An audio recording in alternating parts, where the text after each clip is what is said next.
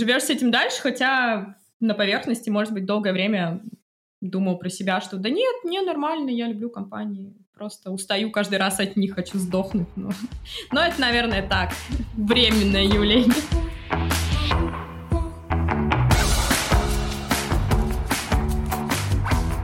Привет, это «Мы не договорили» — подкаст о ментальном здоровье. В этом сезоне мы говорим с создателями проектов в сфере ментальности. И, конечно же, с вами несменные ведущие этого подкаста уже 4 сезона, скоро будет еще один, Катя и Саша. А еще наша новая ведущая в этом сезоне Алиса. И мы очень рекомендуем дослушать этот эпизод до конца, потому что там вас ждет волшебная скидочка-ссылочка. И начнем нашу любимую мини-рубрику «Странные вопросы к Алисе», чтобы разгадать нашего сегодняшнего героя. Алиса, а ты ходила когда-нибудь на свидание со стартаперами? Нет, но очень хотелось бы. Когда пойдем? Слушай, ну я-то вряд ли свожу. Но если ты почитаешь телеграм-канал стартапа Свиданка, думаю, найдешь там много интересного. Ха, надеюсь на это. И ссылочку Алиса тоже дадим. И даже не ссылочку, а познакомим с его создательницей Анной. Переходим к разговору. В этом сезоне наш разговор с гостем состоит из двух частей. В первой Саша создает карточку проекта и его автора, о том, как это все создается и вообще зачем делается. Во второй Катя говорит с автором этого самого проекта о том, что он переживает, что чувствует и как, в какой атмосфере это все создается.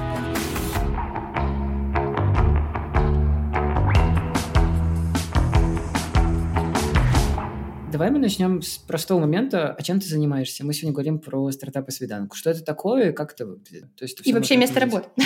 Тоже интересно. Ну да, вообще у меня есть основная работа с 10 до 6 часов на которые я занята, да, большую часть своего времени. И помимо этого я веду телеграм-канал, в котором рассказываю о жизни в Берлине, о том, как вообще работают IT-мигранты в этой новой реальности, вот берлинской. Ну и вообще рассказываю о том, каково это жить за границей, когда ты переехал в сознательном возрасте, то есть не с родителями в 7-10 лет, не даже учиться в 24, а вот прям по хардкору, э, когда у тебя уже есть состоявшаяся жизнь в, Москве, допустим, или в Петербурге, но ты решаешь все поменять, уезжаешь вот в эмиграцию без какой-то подготовки, как это все происходит. Вот я начала блог примерно с этой темы и дальше уже рассказывала о разных э, гранях реальности в нем, продолжаю это делать по сей день. Классно. Слушай, а если говорить про состоявшуюся жизнь, давай немного вернемся на время как раз начала проекта. Расскажи, чем ты занималась до стартапа и свиданки? До стартапа и свиданки? Да я точно так же жила в Германии, просто в какой-то момент мне захотелось э, делать что-то помимо основной работы, заниматься творчеством, наверное, для себя. И в этот момент я завела блог. Это было три года назад, кстати говоря. Страшно сказать. А с чего начался стартап и свиданка? С какого-то позыва или оно просто как-то копилось, и ты в один момент просто сказал, все, хватит это терпеть, я начинаю этот телеграм-канал? Вообще это, наверное, началось с того, что мне друг рассказал, кстати, в Москве, что самое интересное, что в Берлине есть некая комьюнити в Телеграме, где все тусят, и вообще, что Телеграм — это супер популярная тема. Я поняла, что я отстала от жизни, начала копаться в Телеграме, нашла тоже много интересных каналов и поняла, что это классная площадка, в которой можно тоже завести блог. И на тот момент э, так совпало, что у меня была куча историй, которые я рассказывала всем своим друзьям, и они мне говорили, а почему ты этого не пишешь в Фейсбуке? Это же так прикольно. Напиши где-нибудь об этом. Но мне не очень хотелось писать об этом от своего лица в Фейсбуке, и не очень нравилась эта площадка, поэтому когда я поняла, что можно в Телеграме это делать анонимно, мне загорелась в голове такая лампочка, я поняла, вот. Павел Дуров хлопает. Да, я, я поняла, что это просто совпадение времени, места и идей, которые у меня есть, и что нужно просто брать и делать. Так все и началось. Всем же нравится говорить про то, как все растет, как на дрожжах, и все очень просто и классно. А если говорить про твой канал, то он рос как-то сам, или ты его подпихивала, например, где-то рекламировала, или с кем-то общалась, и тебя промили, или оно скорее так само росло, нативно, и вообще ты просто э, все постила, и всем было интересно? Ну, конечно, нативно ничего не росло, потому что в Телеграме же нет никакой, э, никакой индексации, никто никогда про тебя не узнает, если ты завел свой канал, никому про него не рассказал, сидишь и пишешь каждый день туда посты.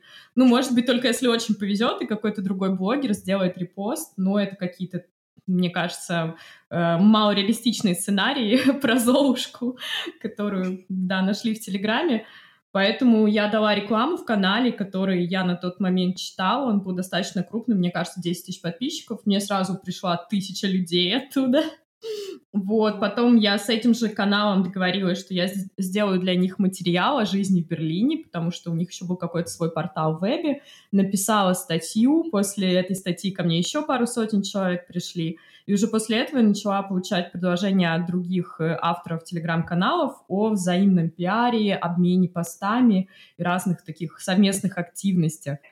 Какие-то статьи писала для порталов про иммиграцию, ну, много чего делала. А, я, кстати, довольно мало закупала рекламу, только в первые, первые моменты, когда не было совсем никого. Вот. Тогда я что-то закупала, потом в основном это были некие пиар-обмены и так далее. Берем на заметку и прокачиваем все свои телеграм-каналы. Да, сижу сейчас, думаю про Золушку такая.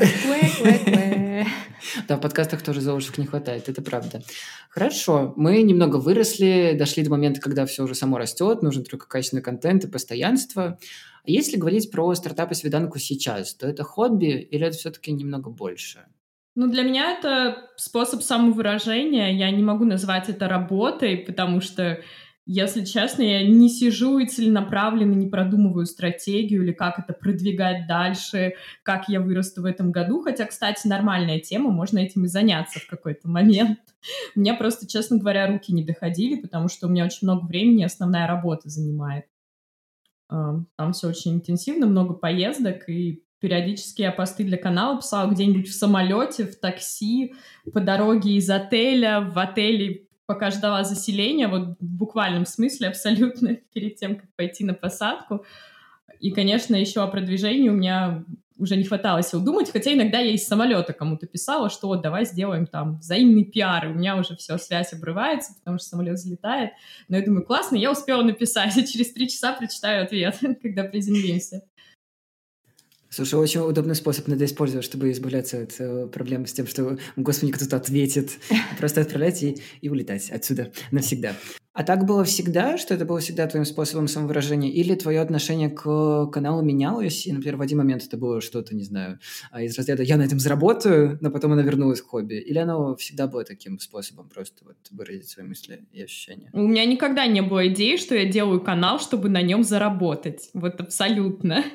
Потому что, мне кажется, это могло бы вызвать некое давление, что я задавалась бы вопросом, а что людям понравится, а что они хотят читать. Э, меня бы, наверное, какая-то коммерческая сторона все время немного прессовала. Но так как я об этом вообще никогда не думала, для меня было интересно, чтобы проект рос, чтобы больше людей, наверное, узнавали о том, что они тоже могут уехать в другую страну, работать там, учиться, что это не страшно, рассказывать о своем опыте, особенно об опыте девушки, потому что девушки не так часто уезжают одни в эмиграцию, в основном это какая-то IT-иммиграция, а, когда либо оба уезжают э, партнера, либо, ну, я разные истории слышала, но, как всегда, там меньшинство тех, кто просто вот взял и уехал. Я рада, что сейчас тенденция меняется, и многие мне пишут, кстати, мои читатели, что они узнали из моего канала, что можно, оказывается, учиться бесплатно в Германии, или они узнали из моего канала, что можно работу взять, найти, и тебя перевезут, и сделали это самостоятельно, и это, мне кажется, очень круто. То есть для меня это отчасти такая социальная миссия, показать, наконец, пример, что ну, не обязательно ждать принца на белом коне, который придет и увезет тебя а, в Берлин, Лондон или Париж. Можно самой спокойно переехать и это даже интереснее. Travel просвет. Так, все, я пошла смотреть вакансии пока, ребят. А расскажи про процессы. А, очень интересно, потому что всех они свои, особенно когда это вещь про самовыражение, но, как ты сама говоришь, важно постоянство, даже в телеграм-каналах и в любом моменте, чтобы он рос, как хочется.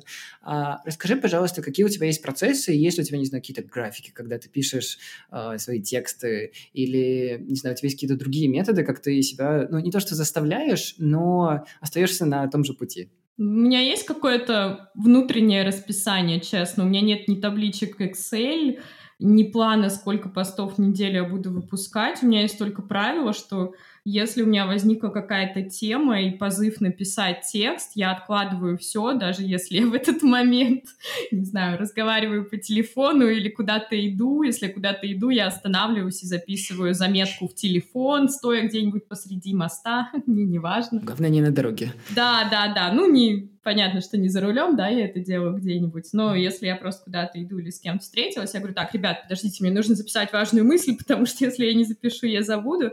И потом это может превратиться в текст. Я стараюсь не откладывать. И так мысли у меня все время появляются, то ну, как минимум три раза в неделю у меня будет какой-то порыв написать текст. Если я его не придушу и не решу, что у меня есть дела поважнее, например, пойти с друзьями, да, встретиться, секрет моей социальности, то, скорее всего, у меня будут эти тексты рождаться вполне в естественном режиме. Так что я не вижу необходимости себе искусственно навязывать какой-то график, что так, в среду ты садишься и хочешь не хочешь выдаешь эти э, сколько-то знаков, да, 600 знаков текста. Вот. Если у меня нет времени или совсем нет вдохновения, ну, я стараюсь что-то писать вот атмосферное, может быть, фотографии постить, если я что-то интересное увидела.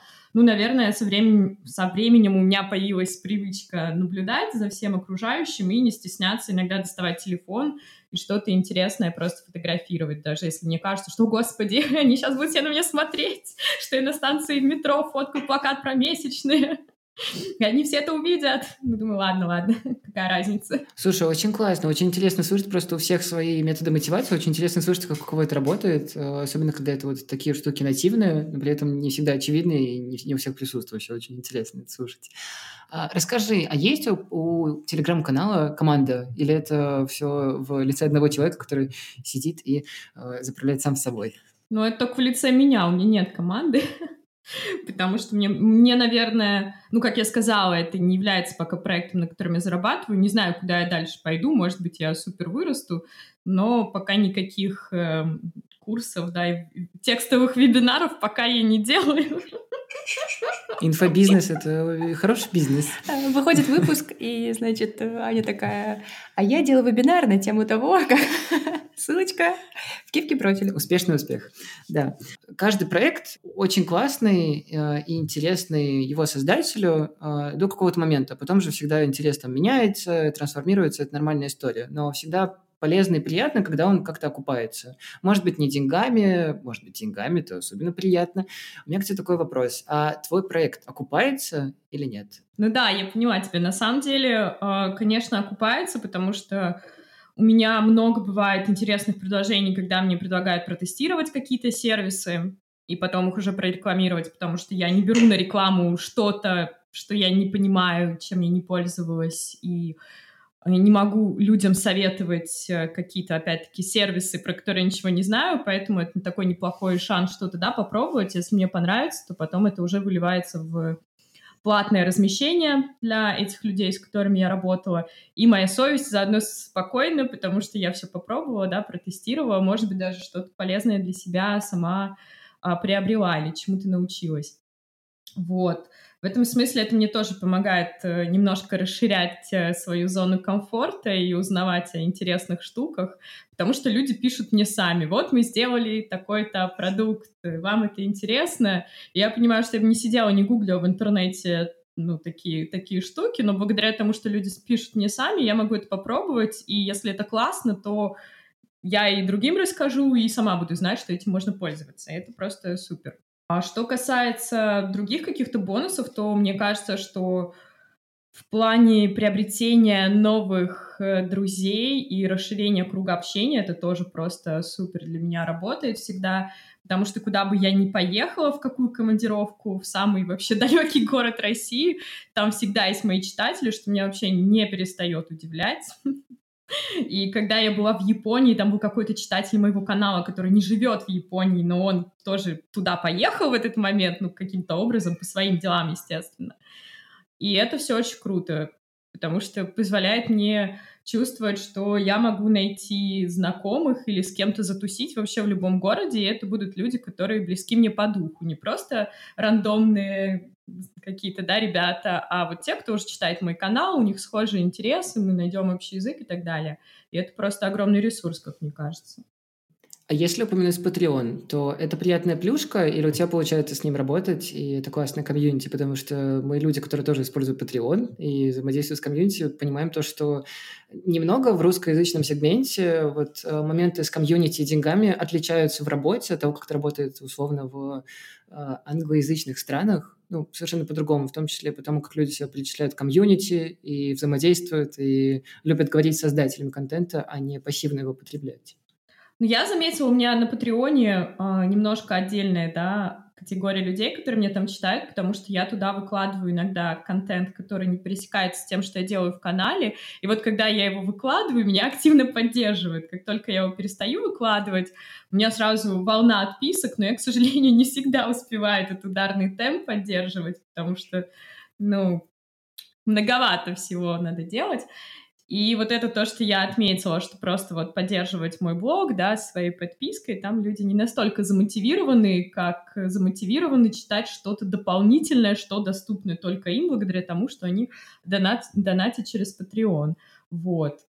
Так что Видимо, какой-то всегда должен быть либо дополнительный контент на Патреоне, либо что-то эксклюзивное, но не просто как вот в англоязычном, да, комьюнити, когда люди, ну, наверное, должны быть суперфанаты, которые тебя поддерживают только ради факта твоего существования, либо какие-то людям нужны упоминания и так далее. Маленькая компания в лице одного человека. Класс.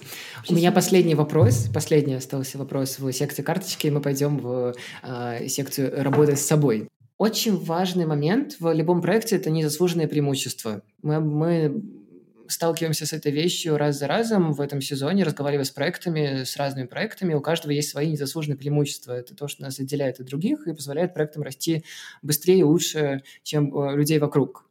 Я бы хотела тебя узнать, какие есть у тебя, ну, это как все-таки стартап и свиданка – это не отдельный проект, проект, существующий от тебя, а продолжение тебя, то какие у тебя и стартапы и свиданки есть незаслуженные преимущества, которые помогли вам расти? Ну, мне кажется, что у меня, так как был опыт работы в журналистике, опыт работы с текстами, я, наверное, ну, понимаю, что работает в этом плане, а что нет. И вообще я всегда очень любила себя выражать именно через текст, и это вот приносит мне удовольствие. У меня нет никогда вопроса, а как мне написать или каких-то мучений по этому поводу.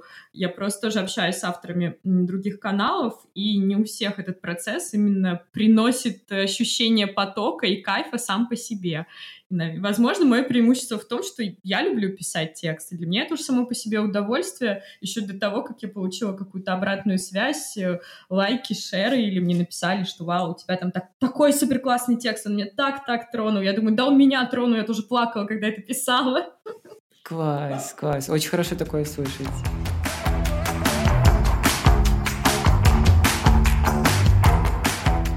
Я бы тебя хотела вернуть немножечко назад, Э, возраст, не знаю, возможно, подростковый, возможно, еще чуть дальше. И просто для контекста, чтобы понимать, ну, как бы, кто ты, про что ты, э, спросить. Я так понимаю, что ты жила в России? Э, либо Москва, либо Питер. Вот не совсем нарыла где. Ну, смотря когда. Когда я была подростком, я жила в Сибири. Офигеть. Офигеть. Вот, и я, ну, как бы, почитывая телеграм-канал, э, не знаю, насколько там будет то глубоко заходить или нет, но, по-моему, у тебя там не самые простые взаимоотношения с отцом были. А, вот, и что там было, дядя или тетя, что-то такое. Поправь меня, пожалуйста, потому что могу быть не права. Вот. И, наверное, одним из толчков переезда, как я поняла, а, было тоже желание, может быть, чуть-чуть сепарироваться, отделиться, либо нет. Ну, мне кажется, у кого в России хорошие отношения с родителями, этих людей можно выставлять в музее психического здоровья.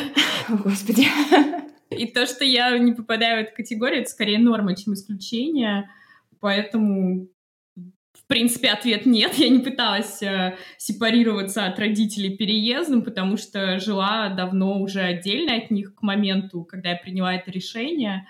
Вот, жила сама по себе с соседом в Москве.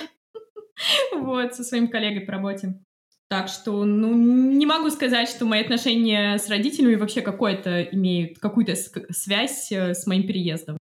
Окей, okay, хорошо. А, тогда спрошу так, а Помнишь ли ты, э, какой это был возраст, и, может быть, знаешь, какой-то там прям супер четкий момент, когда это было, знаешь, не просто какая-то мысль, как бывает у многих там молодых людей, о, надо свалить, типа, или там где-то лучшее будущее, ну вот вообще очень известная всем тема, э, а именно такая четкая мысль, что я хочу переехать, вот именно Берлин, и у меня есть такой-то, такой-то план. Помнишь ли ты себя в этом моменте, и почему именно Берлин? У меня не было никакого плана, признаюсь честно. У меня было просто желание, ну, сначала поучиться за границей, когда я еще была, наверное, студенткой, э, мне было лет 20, и я узнала, что, в принципе, такое бывает, что люди учатся за границей. Надо понимать, да, что это было еще до эпохи главенства интернета, и информации было не так много, людей, которые учились за границей, было тоже не так много. Это в основном были какие-то супер блестящие студенты, либо чьи-то друзья друзей, родственников. Вот. Но я знала, что так, в принципе, возможно, и мне очень-очень хотелось получить этот опыт и поехать просто поучиться, вот посидеть за студенческой скамьей в другой стране, на другом языке, в другой культуре и так далее.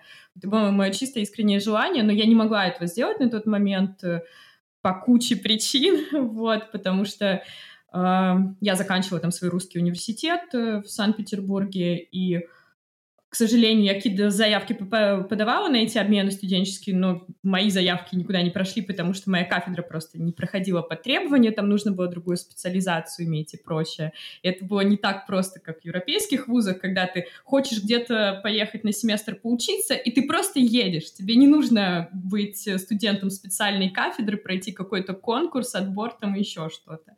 Доказать, что ты лучше, тебе достаточно просто быть студентом этого вуза. Вот, все началось с этого, и потом я потихоньку собирала информацию об этом, просто спрашивала у людей, которые учились за границей, как, как они это сделали.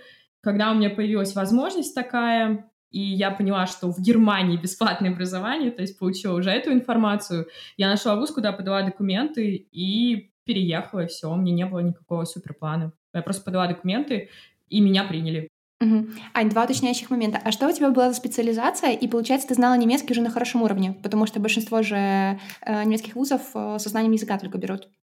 Я до, сих, до сих пор не знаю немецкий на хорошем уровне. А! Я искала изначально англоязычную программу. Никому не советую самый геморройный путь выбирать, потому что если ты не можешь учиться на немецком, почему бы не учиться на английском? Логичный вывод просто. И я нашла англоязычную программу, которая прям была по тому профилю, который мне нравился на тот момент. Я очень хотела что-то про компьютерные игры изучать. Я нашла университет, в котором была кафедра виртуальные миры и компьютерные игры. Подала им заявку, написала, что мне эта тема супер интересна. Я работаю вообще в эти компании, в геймдеве, так что я просто отличный кандидат, вы должны меня взять. И все, меня зачислили. Офигеть, просто мне обычно вот даже девушка, которая написала в журнал, когда-то мы тоже делали, Даша, она очень хотела тоже уехать в Берлин и сейчас тоже поступила, но она выучила немецкий за два месяца. Ну, там, по-моему, два с половиной, просто она там сидела и такая, все, погнала. Я, конечно, восхищаюсь и такая думаю, как? Оказывается, был вообще простой путь, просто знаешь английский и поступаешь. Обычно, как бы, переезд очень романтизируют, особенно там в возрасте, наверное, до 30, и, и вот то, что вот весь этот флер, новая тусовка, классная работа или учеба. Но на самом деле мне кажется, что в этом столько таких теневых сторон, которые не всем видны, и про которые там пытаются писать там в прессе, в телеграм-каналах. Что для тебя было самым сложным и самым страшным? Ну вот к чему долго привыкала, э, а к чему, может быть, до сих пор не привыкла? Ну, с учетом того, что я приехала из сибирского города, где могли побить и убить на улице, я не могу сказать, что меня что-то пугало в переезде. Вот. Я вообще про это даже не думала, что будет что-то страшное или будет что-то классное. Я переезжала, я понимала, что будет что-то новое. Для меня это был вообще абсолютно новый мир. Ехать в другую страну, учиться и жить. Для меня это был big deal, потому что я даже не могла представить, что меня это когда-либо ну, ожидает такой вариант, потому что, еще раз подчеркну, когда я переезжала, это было еще не настолько популярно. Вот. У меня не было никаких ожиданий от того, что мне даст этот переезд ни плохих, ни хороших. Так что я действовала по обстоятельствам, ну и, конечно, были сложные моменты, их было много. Я, кстати, скажу, что я училась не в Берлине, а училась в небольшой земле, где только университет находился, но он достаточно хороший, большой и с хорошей репутацией среди учебных заведений Германии. Вот, но немножко так на отшибе он находился. А, так что у меня не было никаких э, представлений, что сейчас там будут классные тусовки. Я ехала в какой-то го- город, который в Википедии описан тремя абзацами. ну, я не думаю, что даже если бы я ехала в Берлин, я бы думала о тусовках, я бы думала, господи, как я буду работать в стартапе на другом языке, в другой культуре и так далее. Скорее о каких-то таких ну, вещах бы думала, чем я буду платить за квартиру. Тусовки нет. Слушай, круто. Э, но ты звучишь так очень, э, я не знаю, слово позитивно сейчас как-то так, такое замыленное, но не знаю, как-то так. Но вот обычно я смотрела даже по там своим друзьям. У меня просто очень многие близкие друзья живут в других странах, и мы такие постоянные какие-то мигранты дружественные. Самая частая, наверное, проблема — это социальные контакты, социальные связи. Ну, то есть про тебя уже есть какой-то да, нарратив, какая-то история в месте, где ты там жила, работала, а тут ты как будто бы обнуляешься и переезжаешь вот совсем начистую, вот Аня в Берлине. Как ты, не знаю, знакомилась, общалась? Может быть, тебе как раз-таки с этим помога- помогал телеграм-канал? То есть ты могла как-то проговориться куда-то, получить обратную связь? Ну, первый год у меня не было телеграм-канала, когда я переехала только в Берлин. В основном общалась с коллегами, и так как я училась и работала одновременно, у меня вообще не было свободного времени. Блин, ты вообще не загонялась, короче, ни по каким вопросам.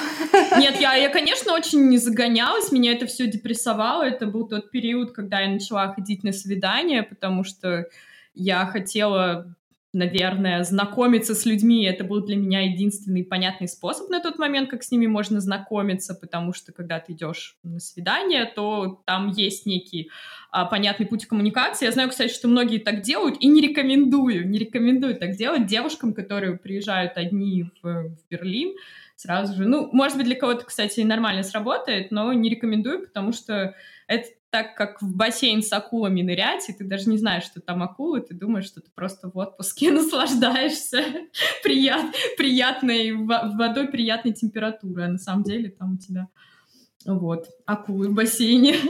Кстати, э, никогда ли не было проблем, когда ты уже создала телеграм-канал, э, когда он стал популярным, то есть ты довольно часто пишешь там про какие-то тиндер-свидания, про каких-то парней, там, не знаю, например, Н. Не знаю, читал ли кто-то твой телеграм-канал, и, например, там после какого-то свидания писал такой, о, ну все, типа, ты на меня запала, я видел про себя пост, ну, не знаю, что-нибудь такое, или все, после этого поста мы больше не видимся. Ну да, там в основном не было таких постов, по которым бы кто-то решил, что я запала, скорее оскор... оскорбился бы, больше никогда мне не писал. Но на самом деле нет, хотя моему бывшему парню не очень нравилось, когда я что-то писала о, о нашей жизни в канале, вот. Но это не было поводом для того, чтобы расстаться или не общаться. Что касается, ну, парней со свиданий, ну, я, кстати, старалась там ничего супер обидного не писать в любом случае. Угу. То есть ты просто брала как историю и, не знаю, э, делала из нее ешь, молись, люби. Грубо, очень грубо говоря. очень грубо говоря. Ну, опять-таки, возвращаясь в прошлое, это было еще до бума, да, каналов о свиданиях. Я была одной из первых, кто решил, что это прикольно писать об этом опыте.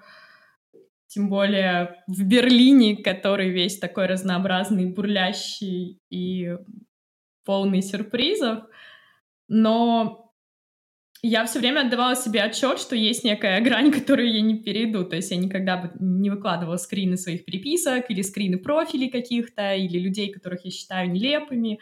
Вот этого никогда не делала. в принципе, э, когда я думала что-то написать, э, я часто спрашивала, не против ли человек, если вот о нашем свидании будет текст. Может, не в подробностях какой, да, но говорила, что я напишу про это в своем канале, в своем блоге. Вот. Но никто не был против потому что, мне кажется, все тщеславные и хотят, чтобы о них написали. Сейчас, кстати, мне даже люди спрашивают, а ты напишешь, когда узнают, что у меня есть блог, а ты напишешь вот о нашей встрече в своем блоге? Я говорю, да нет, мне уже это все настолько неинтересно, что я каждой встрече не пишу, сорян.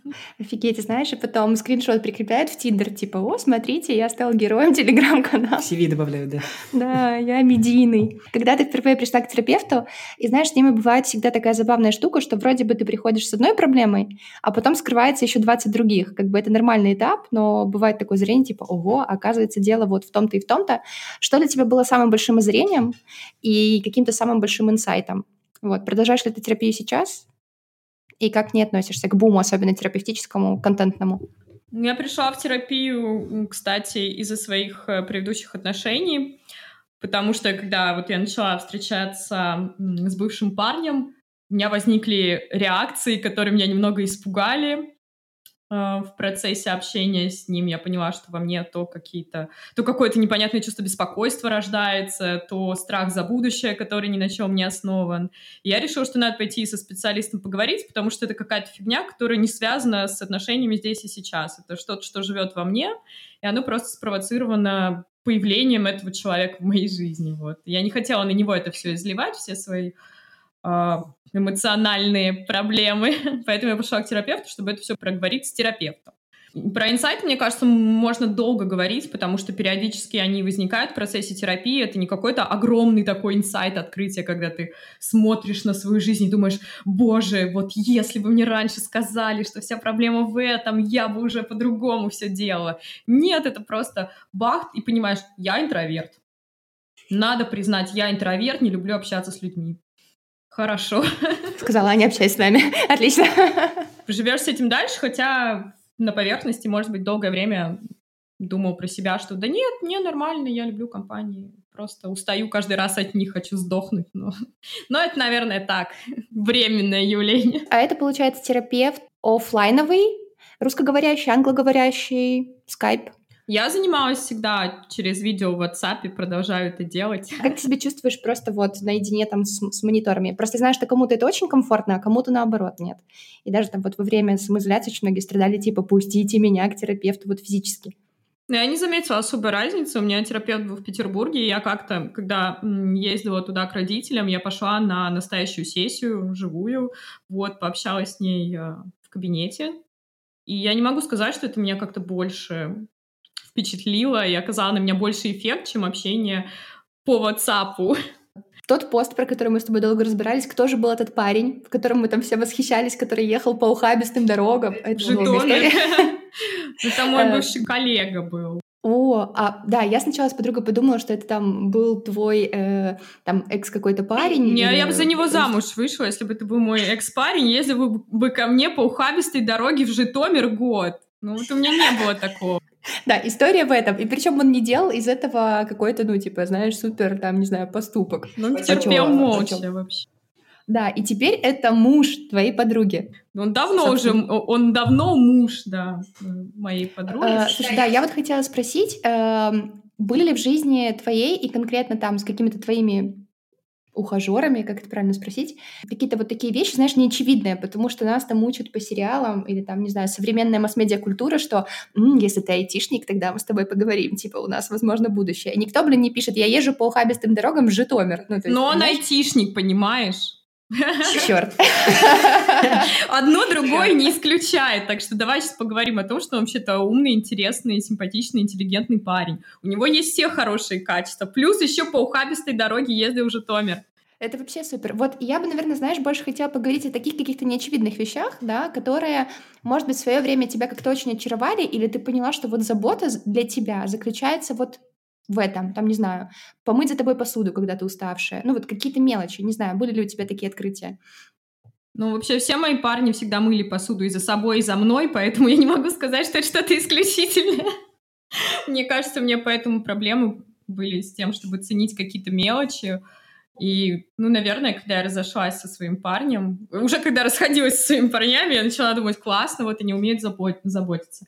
Например, я как-то оставалась у своего бывшего парня дома, а, после конференции. Я после конференции приехала, не знаю, часов 6, наверное, утра, очень уставшая, не супер трезвая. И когда я проснулась, у меня на столике стояла вода, таблетка от головы и какая-то шипучая витаминка, растворенная в воде. Это было очень мило. И дверь он заботливо закрыл, чтобы я могла поспать. Ой, это... Катя, вздыхаем, идем да. к следующему вопросу. Да? Я уже генерирую там идею тоже там поставили чего-нибудь такого. В продолжительности, да, каких-то терапевтических сессий, как ты сама менялась в плане отношения к себе и отношения там к парням, друзьям, не знаю, может быть, вот ты поняла, вот как ты чуть-чуть сказала, что ты не особо видишь или ценишь какую-то там заботу, какую-то такую базисную, банальную, которая других такой не является. Может быть, там ты сейчас учишься как-то это больше ценить. Либо наоборот поняла, что для тебя там приоритетные какие-то другие отношения, где нет там каких-то супер постоянно, знаешь, подращиваний друг друга, типа, о, ты такой молодец, что помыл за мной тарелку. Ну, разные же пары бывают. Ну, вообще, Наверное, у меня были какие-то инсайты по поводу себя и по поводу того, что мне надо в отношениях э, в процессе терапии, конечно. И я сделала для себя вывод после того, как мне уже два психолога про это сказали, что, наверное, супер равноправие — это не совсем моя тема, что я больше доминирующий тип, и мне нормально, когда мужчина под меня подстраивается, И вряд ли... Я, я точно не фанат вот схемы, когда мужик э, сказал, мужик сделал, хлопнул по столу, все едут туда, куда он решил и тому подобное. Это явно э, нерабочий для меня вариант. Так что в этом смысле стало проще, потому что я при, приняла, э, как я хочу увидеть отношения, что для меня работает, не пытаюсь себя впихнуть в какой-то более одобряемый сценарий или в тот сценарий, в который мне другие люди пытаются затащить. Э, просто при, принимаю себя как есть. Ну, конечно, были...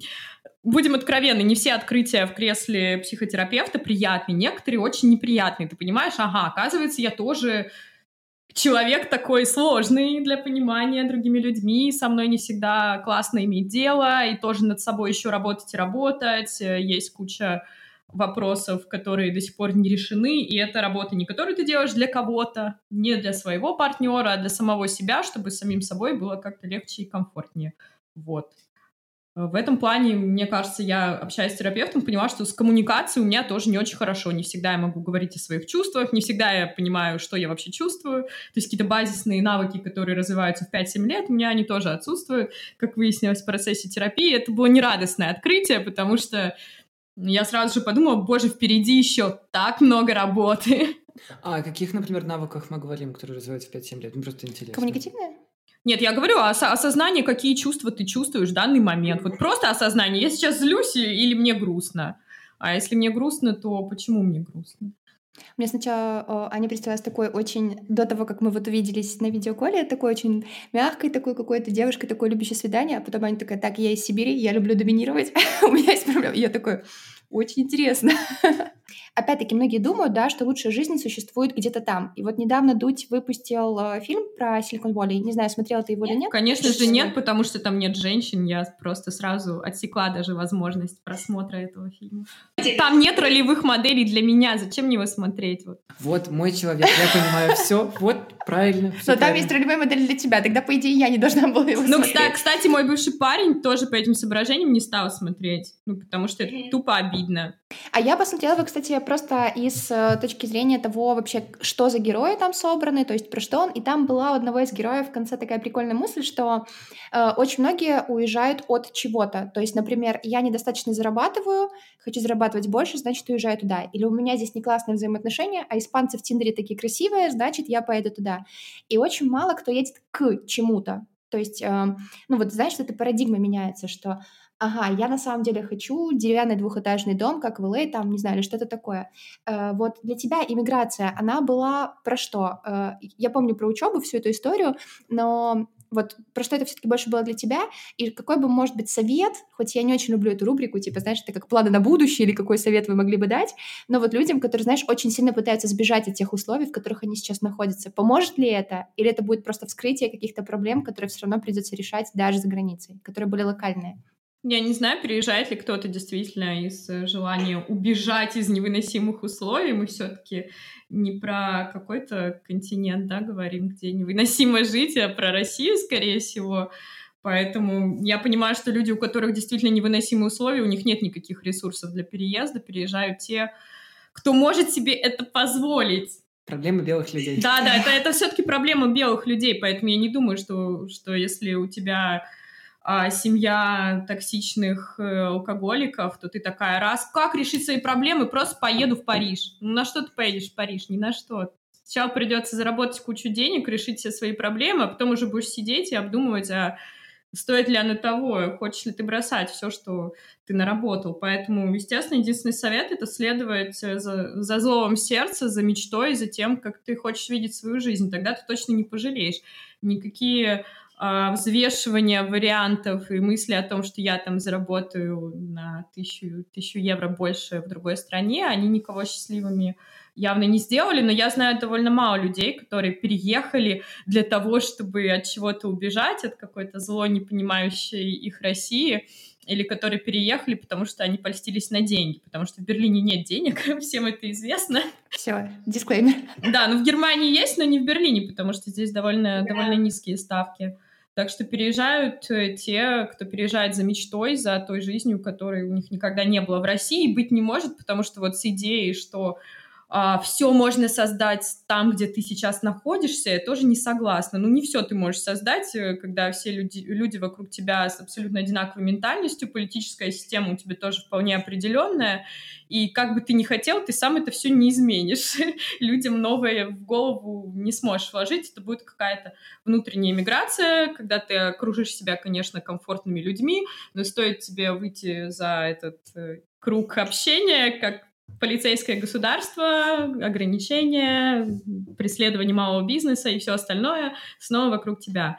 Так что в этом смысле я считаю, что переезд вполне может стать решением многих вопросов, а то, что там будет вскрываться в процессе что-то серьезное, будут всплывать проблемы, это тоже хорошо, это шанс их разрешить, это шанс как мне кажется, встретиться с собой. Поэтому бояться этого точно не надо. Наконец, хотя бы ты узнаешь, кто ты.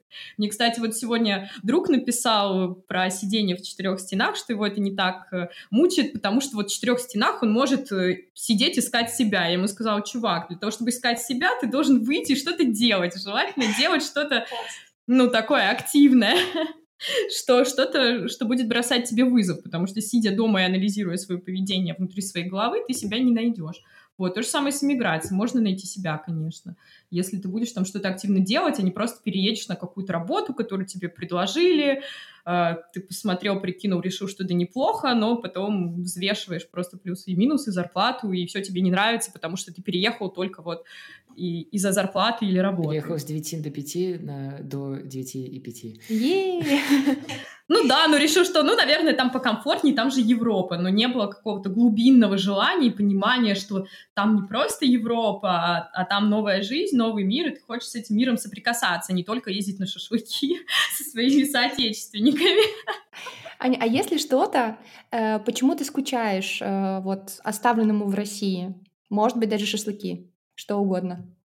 Или гречка, да, мне как-то попросили достать ее из чемодана на паспортном, э, на, этом, на контроле грузов. Мне кажется, что...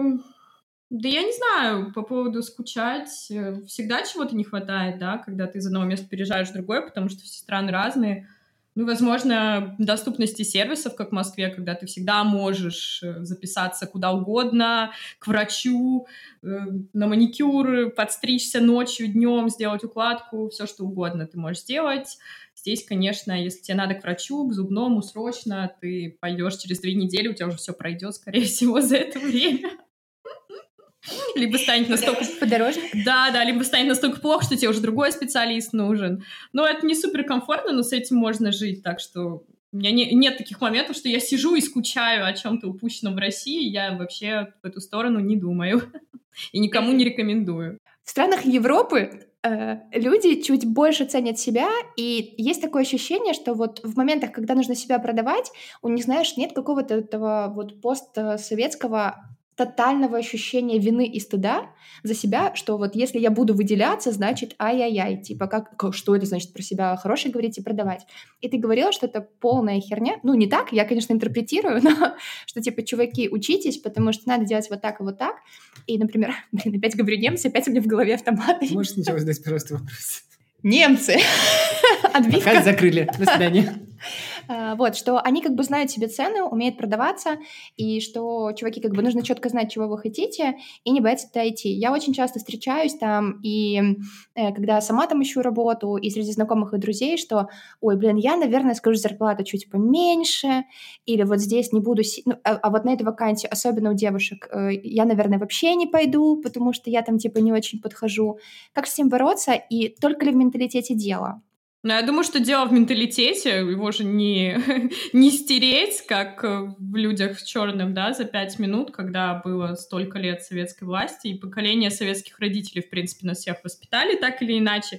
Ни у кого там, я думаю, еще пока это не, не поколение, да, двухтысячных родители, которые уже прошли психотерапию. Так что у нас, в принципе, у всех плюс-минус одно и то же наследие. Неважно, 20 лет тебе сейчас, да, или 30 у всех примерно одинаковые ценности родителями в голову вкладывались, и в школе, главное, те же самые были учителя, да, которые э, были воспитаны советской системой, что тоже очень важно, и которые тоже особо индивидуальность э, до сих пор не приветствуют.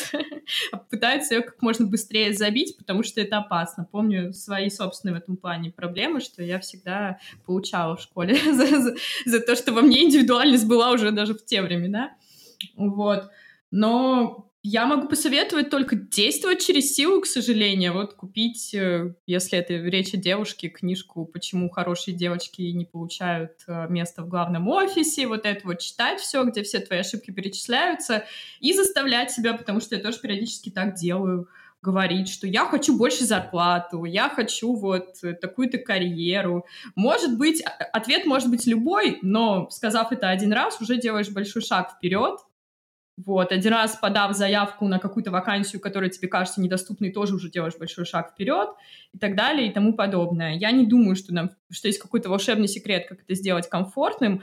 Придется действовать через силу, через дискомфорт, как с утренними пробежками и прочими полезными вещами, которые не всегда приносят удовольствие с первого раза. Может быть, в процессе, да. Покажется, что классно, я теперь люблю себе продавать, себе классно рассказывать. Мне, кстати, в свое время помогла такая практика, когда я рассказывала своей подруге о своих достижениях на работе. Ну и делала, естественно, это, да, искренне не стесняясь и не пытаясь про себя рассказать как-то хуже, чем оно есть. Вот. И я это так еще вдохновенно и речь толкнула, и сама себя со стороны послушав, подумала, вау, я такая классная, надо вот на собеседовании так же рассказывать, что же там херню какую-то несу. Надо, надо как подруге вот так рассказывать. Да я и такой проект сделала, и такой проект сделала. Да вообще там подняла их просто с нуля эти социальные сети, которые были где-то на дне морском. Вот. А сейчас все классно, я весь контент им написала, все про них знают. Вот. И это на самом деле хорошая практика. не сидеть там, не рассказывать, как на допросе про свои достижения, а как, как друзьям, как маме, может быть. Какой я классный, классный. Класс. А сейчас э, должна быть такая штука, как из магазина на диване, отбивка. А волшебный секрет от Ани вы можете узнать, перейти по ссылке всего за 2,99. Купите книгу. Ну, кстати, кстати, я даю иногда консультации, но только когда меня очень сильно просят, потому что мне хочется, да, мне хочется, конечно, помочь людям, но кстати, вот когда про Patreon, да, шла речь о том, что не, не всегда у нас любят платить за контент, у меня были очень смешные истории, когда меня успешные успехи программисты начинали допытывать по поводу там качества их резюме, хотели какую-то консультацию получить, а когда я им говорила некую цену, они тут же исчезали. Ну, что интересно, кстати, что вот делают девушки, опять-таки, да, каких-то гендерных различиях, когда им говоришь, что, ну, это мое время, это мои силы, это мой опыт, вот есть у этого такая-то цена, они всегда соглашаются.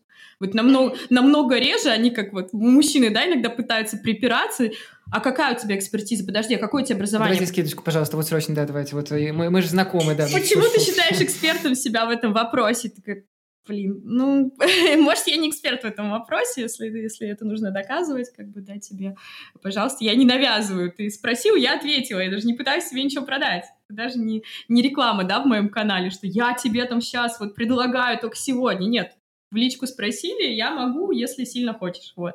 Потом целый тред рождается о том, а почему я тебе должен платить эти вот какие-то, причем очень скромные деньги, потому что я не пытаюсь на этом нажиться, что вот интересно. Вот меня это всегда поражало, что ты успешный успех, переехал там в Берлин, получаешь 5000 евро, и вот тебе так жалко вообще заплатить за какую-то услугу, потому что ты считаешь, что тебе все должны бесплатно все рассказать, а потом ты решишь, а вообще готов ты за это был платить или нет. Такой очень, кстати говоря, типичный подход.